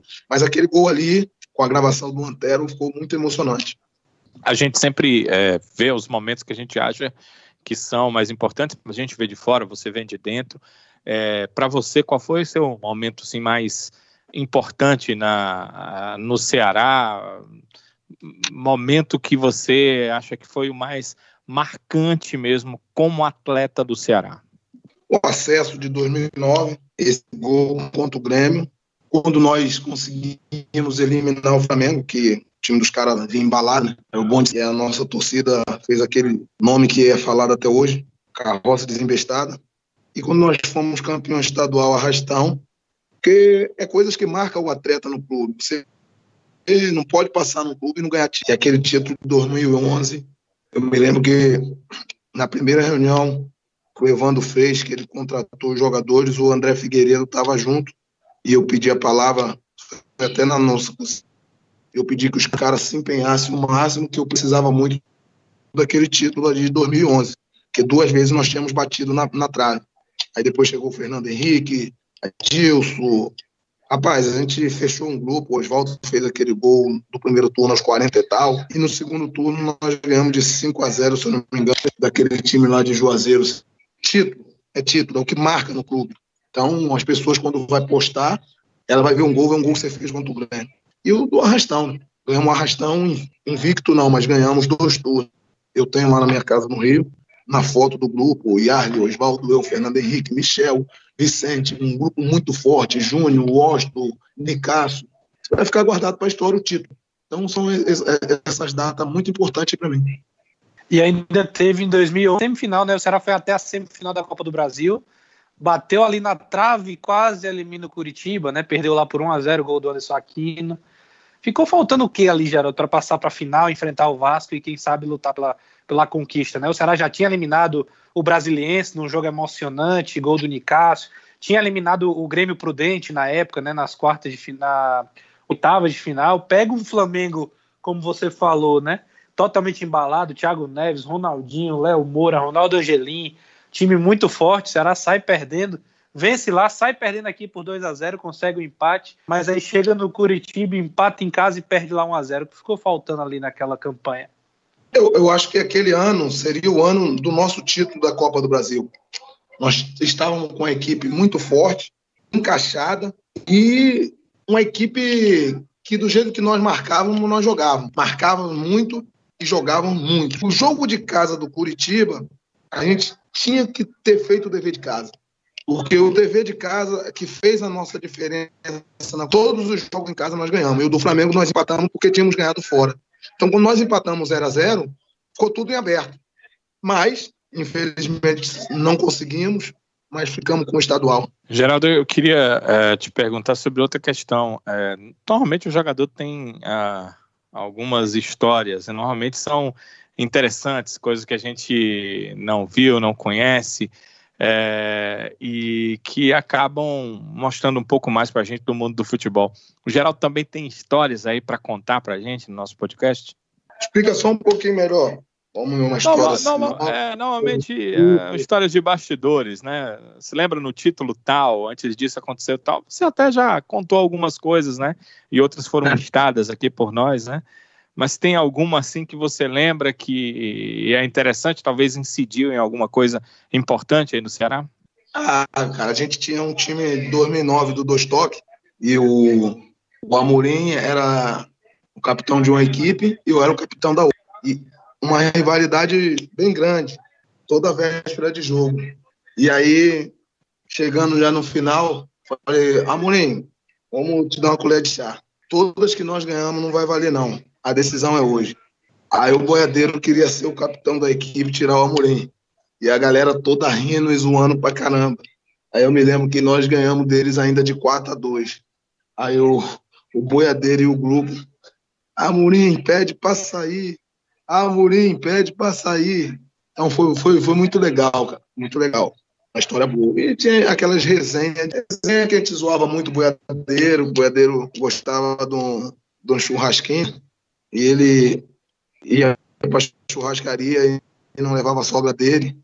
Eu me lembro que o, o boiadeiro ele, ele pegava uma cordinha, né, de vocês, né? Às vezes saía meio assim, ou a cara fechada ou era só resenha ali. Ah, o boiadeiro ele aguentava a brincadeira, aguentava, mas quando a gente pegava muito no pé dele, que a gente, o percentual do boiadeiro era dos percebo irmão muito chato sobre isso, e nós também do grupo ficava pegando. E o Heleno, o Heleno zoava tanto ele, cara. Aí armaram uma lá pro Heleno lá, ele começou a chamar o Heleno de porca preta. Aí fizeram uma montagem lá e botaram o percentual do Heleno. E aí o boiadeiro começou a chamar ele de porca preta. São, são as resinhas aí do futebol. Geraldo, a gente tem aqui também, né, até pegar um pouco da, da, do hábito do Diego, né? Diego é outro, outro entrevistador também que sempre participa aqui, hoje não está presente mas ele sempre puxa os jogos marcantes, né? Uma lista de jogos. E aí a gente divide aqui por 2009 e 2010. Três jogos marcantes do Geraldo com a camisa do Ceará em 2009, ali naquele acesso para a Série A. Você conseguiria listar aí três jogos? O acesso lá contra a Ponte Preta, o jogo do Bahia no Castelão, quando eu te falei da invasão alvinegra, quando subimos no estádio que eu vi lotado daquele jeito, muito emocionante e graças a Deus eu também fiz gol e o jogo do Brasiliense, que nós ganhamos o jogo fora.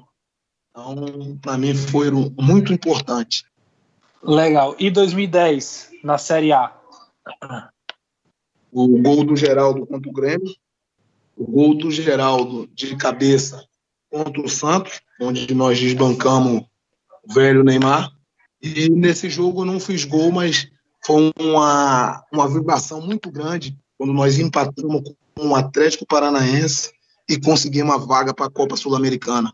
Uma equipe que vem de uma Série B, primeiro ano de Série A, e ela já consegue uma conquista de uma Sul-Americana. Para mim, esses três jogos.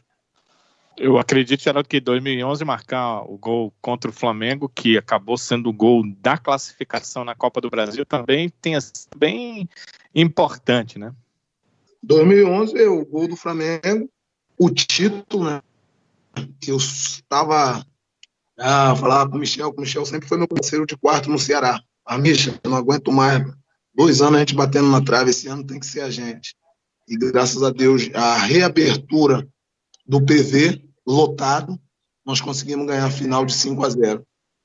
E o outro jogo que ficou muito marcante também foi quando nós ganhamos do Itapipoca lá de 5 a 1, onde eu consigo fazer gol, dar três assistências e levantamos a moral do Nicásio. O Nicásio tinha perdido uns gols e tinha ganhado aquele negócio inacreditável. E teve o pênalti, eu era o batedor, peguei a bola e dei para ele. Então ficou marcado, porque foi uma matéria que tem até no Globo Esporte local daí de Fortaleza, que foi feita a diferença de grupo. E ali aquele grupo nosso se fortaleceu ali. Então esse jogo aí contra o Itapipoca dos 5 a 1 o jogo do Flamengo e o título do estadual.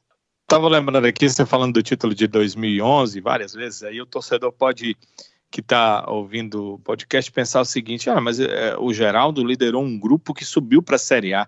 O Geraldo liderou um grupo que em 2010 conseguiu, além da permanência, uma vaga para uma competição internacional, a segunda na história do, do Ceará todo. Uh, o Ceará só teve essas duas e, e, foi, essa foi a segunda. Então, por que, que ele fala tanto do título de 2011? E, e quem estava dentro tem entendimento disso, Geraldo. E você vai poder confirmar ou dizer que eu estou é, enganado. É, 2009 vocês subiram a Série A, mas sem o título estadual. E não havia outro título a se disputar. 2010 a equipe também perdeu o estadual, conseguiu, como eu disse, essa vaga na Sul-Americana, essa permanência para mais um ano na Série A, que com certeza foi muito mais difícil, seria muito mais difícil do que se pensar num título estadual, mas faltava uma coisa, né? Uma conquista. Eu sou o campeão, a taça. E eu acho que uh, o título de 2011, ele não foi só o título de 2011. Ele significa naquele troféu, aqueles anos, aquela temporada, aquele novo momento que o Ceará conseguiu construir a partir de 2008, você não estava ainda aqui, mas o novo momento foi construído a partir daí, que é o momento que hoje perdura até hoje, porque foi passado o bastão, né, do Evandro para o Robinson, a forma de agir do Ceará ela só melhorou tecnicamente nos seus trabalhos, mas é, eu acho que aquele troféu, entendo isso, você vai me dizer se sim ou não, coroou a, é aquela geração vitoriosa que o Ceará tinha, com conquistas, mas conquistas que não tinham uma taça, faltava o objeto. Né? E aquele objeto mostrou, aquele grito de campeão fez a diferença e coroou aquele momento. Foi isso mesmo? Exatamente. Me lembro aí, o Michel já estava aí desde 2007. E o Michel também não tinha ganhado um título pelo Ceará. E como a gente conversava muito no quarto, sempre foi meu parceiro, eu falava, Michel, a gente não pode sair desse clube, que ganhar um Não pode, tem que ganhar um título. Esse, esse é o ano. Esse é o ano. E eu me lembro desse. Ele era até respeito uma árvore. Não sei se você se lembra. Eu me lembro, sabe? Porque depois dali tivemos um jantar que nós, na quarta-feira, já recebíamos um jogo do Flamengo, que seria o segundo jogo. Eu levei esse troféu. Deixei ele comigo duas semanas. E deixei lá, mandava foto para os outros, tudo. Ficou comigo. Foi muito importante esse título. Geraldo, quem, quem você considera como é, sua referência para o futebol? Quem foi o jogador que você olhava e dizia eu queria ser igual a ele?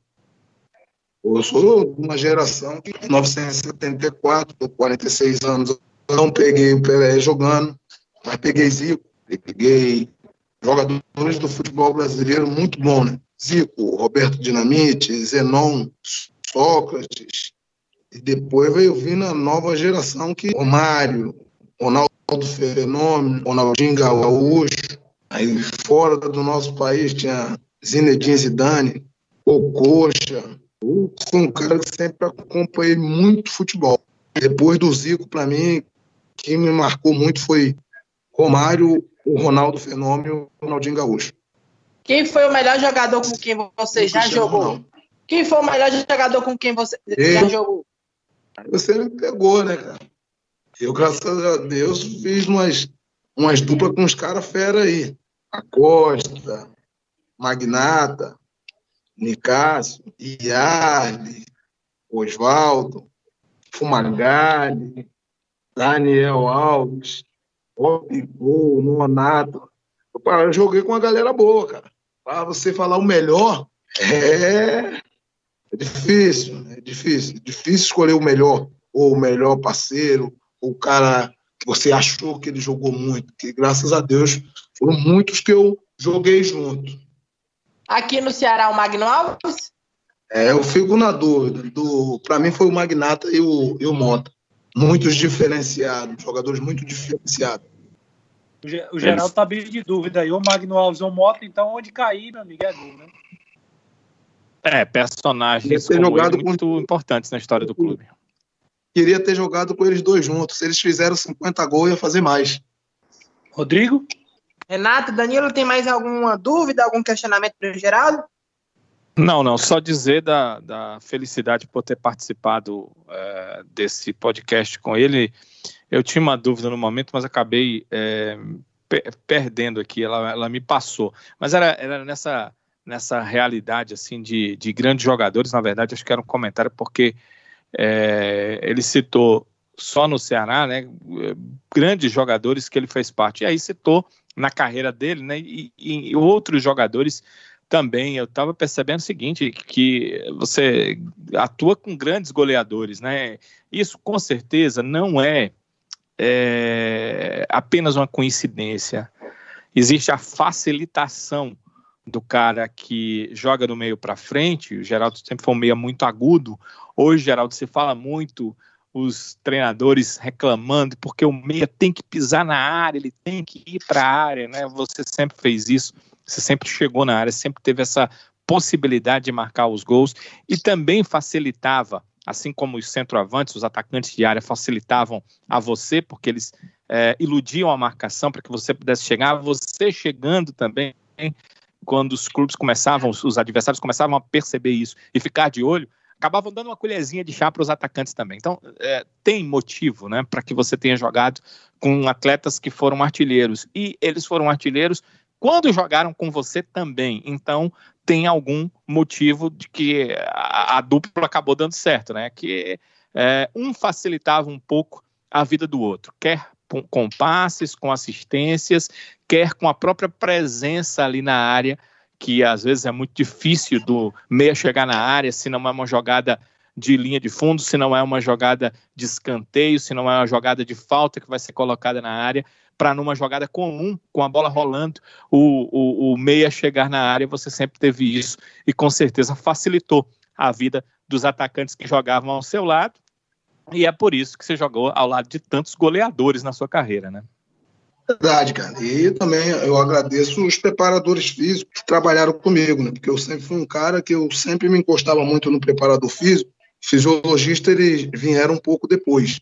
E quando o Lucas também chegou aí no Ceará, a gente tinha muitos papos bons. E eu sempre fui um cara não curioso, mas queria aprender mais, porque eu sabia que se eu tivesse bem fisicamente, tudo que eu queria fazer dentro de campo eu conseguia que era ir armar o time, ao mesmo tempo pisar na área, fazer gol, cair pelos lados e dar assistência na hora que tem que fazer as jogadas, para que você faça o seu futebol também crescer. E se você estiver mal preparado fisicamente, isso não acontece. Djalma, que foi nosso preparador aí no Ceará, Jorginho Sota, que hoje é o preparador lá do Atlético Goianiense, e vários que passou na minha carreira. Eu planejava muitos trabalhos e algumas vezes alguns treinadores até não queriam deixar devido a falar, pô, da idade, ele vai cansar, ele não, não rapaz, ele sabe o que está fazendo. Vai acabar aqui, ele vai entrar no gelo ali, ele vai se alimentar, vai para a concentração ficar tranquilo. E muitas vezes alguns treinadores têm isso, né? Ah, não pode fazer isso, ah, não pode fazer aquilo. E como é que o jogador vai render fisicamente se você começa a cortar muita coisa? Então tem que ver também o que pode se cortar e o que pode dar para o atleta trabalhar. Eu agradeço muito essa galera da preparação física que pegou firme comigo. Essas novidades que tinha nos times do Corinthians e outros times fora, eu já comprava, eu comprava para mim. Aí os caras, quando já viu o treino, já, não, já mandei trazer, eu comprei. Porque eu queria estar tá bem para resolver os jogos. Renato Manso, mais algum questionamento? É, na verdade, eu particularmente só tenho. É, eu queria minha última palavra era mais para para dizer que eu considero o Geraldo um dos grandes nomes do Ceará né, nos últimos anos aí.